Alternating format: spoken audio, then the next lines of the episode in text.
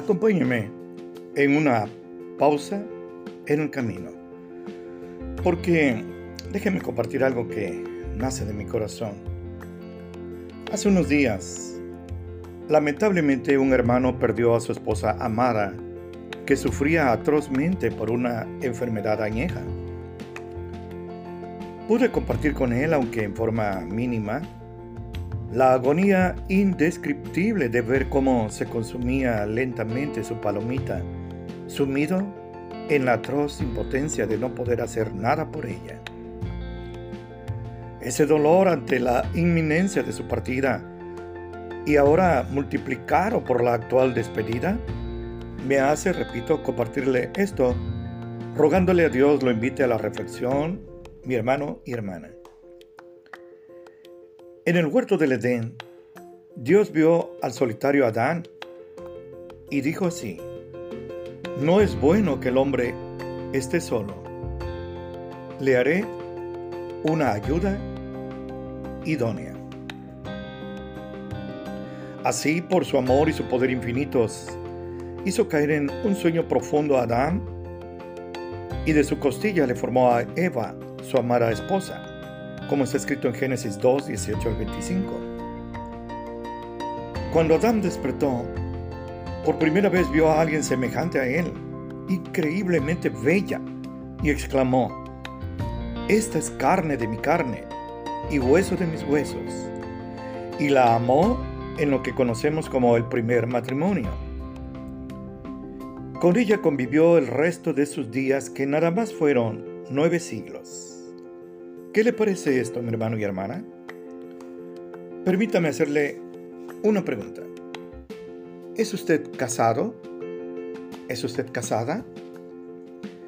¿Se entera ahora que ese hombre o esa mujer con quien unió su vida fue la provisión amorosa de Dios para que no esté solo ni sola? ¿Alcanza a darse cuenta de que ese hombre o mujer a quien ama o a quien aborrece es el regalo de Dios para usted? ¿Sabe que ese hombre o mujer a quien honra, mima y protege, o desprecia, humilla y degrada, es una de las incontables muestras del amor de Dios para usted?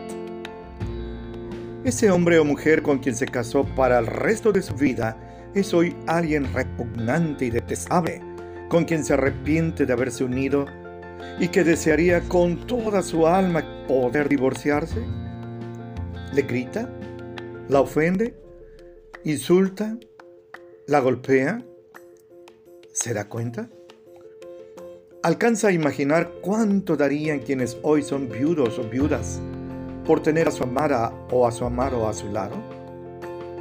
Piensen lo felices que serían si hoy sus cónyuges que partieron por la muerte vieran Ahora, si ya lo pensó, dígame, ¿qué produce eso en su corazón? ¿Seguirán maltratando, vejando y deseando el divorcio o la muerte de ellos? ¿O como es mi oración y esperanza, a partir de hoy agradecer a Dios por esa persona que en su amor a usted, Él le proveyó para pasar el resto de sus días, tener a sus hijos y formar un hogar, rico o pobre, pero feliz, respetuoso y agradecido?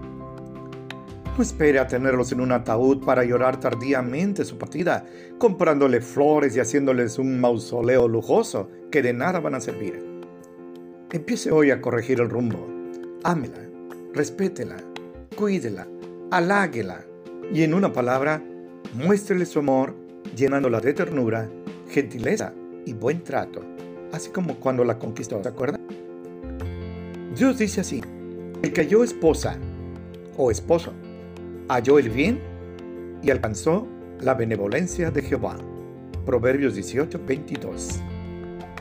El mejor regalo, el mejor ejemplo y la mejor herencia que un padre puede dar a sus hijos, escúcheme bien, es amar y respetar a su madre. Ese es el mejor regalo.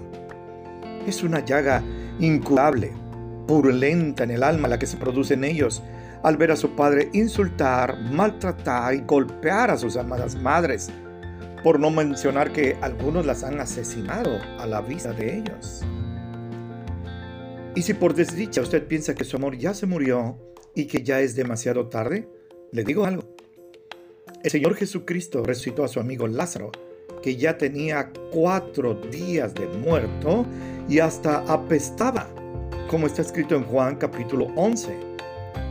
Del mismo modo, Él puede resucitar el amor entre ustedes, aunque piensen que ya está muerto y apesta. Ande, pruébelo en su propia vida, pídale ayuda y un milagro, escúcheme bien, un gran milagro sucederá en su propia vida para la gloria de Dios y la felicidad de ustedes y los suyos. Dios ordena así, goza la vida con la mujer o el hombre que amas todos los días de tu vida. Así está escrito en Eclesiastes 9:9. Hágalo, hágalo, pero no demore. Y le aseguro que su hogar será como un pedacito de cielo aquí en la tierra. Y cuando el momento de la viudez llegue a usted, quedará con la conciencia tranquila de verdad dado su amor, su respeto y su ternura a su amado o a su amada, pero en vida. ¿Lo hará usted? Que así sea mi oración y mi esperanza, y como siempre le deseo que Dios bendiga mucho.